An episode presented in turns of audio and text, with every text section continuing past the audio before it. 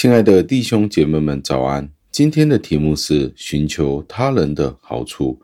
经文出自于撒母耳记下一章十七节，经文是这样说的：大卫为扫罗和他的儿子约拿单做了这首哀歌，感谢上帝的话语。加尔文对这一段的经文提到了几点。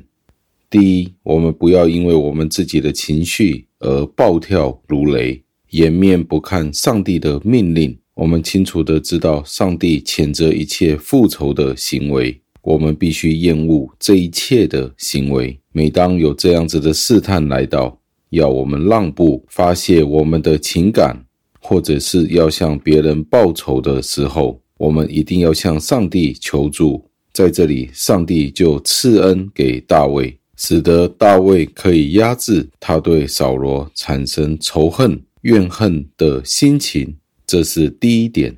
第二点就是我们要向大卫学习，寻找那些与我们一起生活的人的共同利益。在群体生活当中，我们要寻求一个和平。在这里，当我们面对公共问题的时候，我们个人的利益或者损失不应该影响到我们。人是不应该只顾自己，也要顾及别人。大卫在这里向我们指明了这个方向。其实大卫与我们一样都是非常脆弱的，他都是有情感的人，他与我们的处境大同小异。尽管如此，他仍然将其他的事情放在自身的关注之前，考虑到以色列人的救赎。他就觉得这些不算得是什么了，这也是他为什么向扫罗哀悼的原因。加尔文继续地说：“看起来这好像是非常奇怪的，但是可以非常肯定地说，上帝安排大卫做国王的时候，大卫就是考虑到全国人民的利益，所以他产生了一个强烈的情感，以至于他可以忘掉他自己的利益。”在这里，他与自己有一个挣扎。他顺着上帝的旨意，而他在这里做了什么？他去宣扬扫罗。纵然扫罗多次谋害大卫，但是大卫在这里仍然做了一首哀歌给扫罗。哀歌的作用是什么呢？就是要公布给全世界，这样子大家就意识到了，大卫并没有与以色列人隔绝。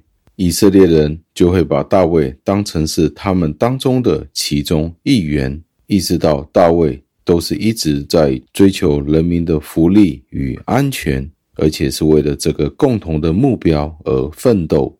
最后，让我们默想，我们个人的挣扎不应该影响我们在群体当中的生活，因为我们必须在这个群体当中做出一些贡献。而不是让群体里面发生一些负面的影响。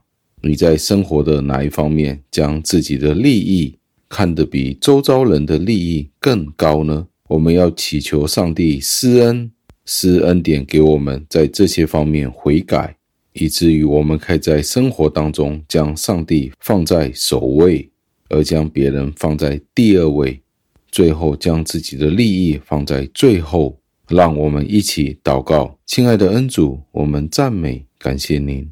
为了这一段的经文，大卫为了扫罗和他的儿子约拿单做了一首哀歌，这真是很难想象的。大卫怎么样可以为了他的敌人去做这首哀歌？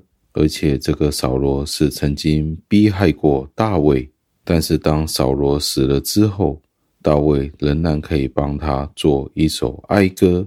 从这里我们看到，大卫是一个心胸广阔的人，他都为了您的国、您的家的缘故，放弃了对自己的考虑，而且将这一首哀歌公告天下。这真是我们一个很好的榜样。求主也帮助我们，将自己的荣辱优先次序排好，将您的国和您的义放在第一。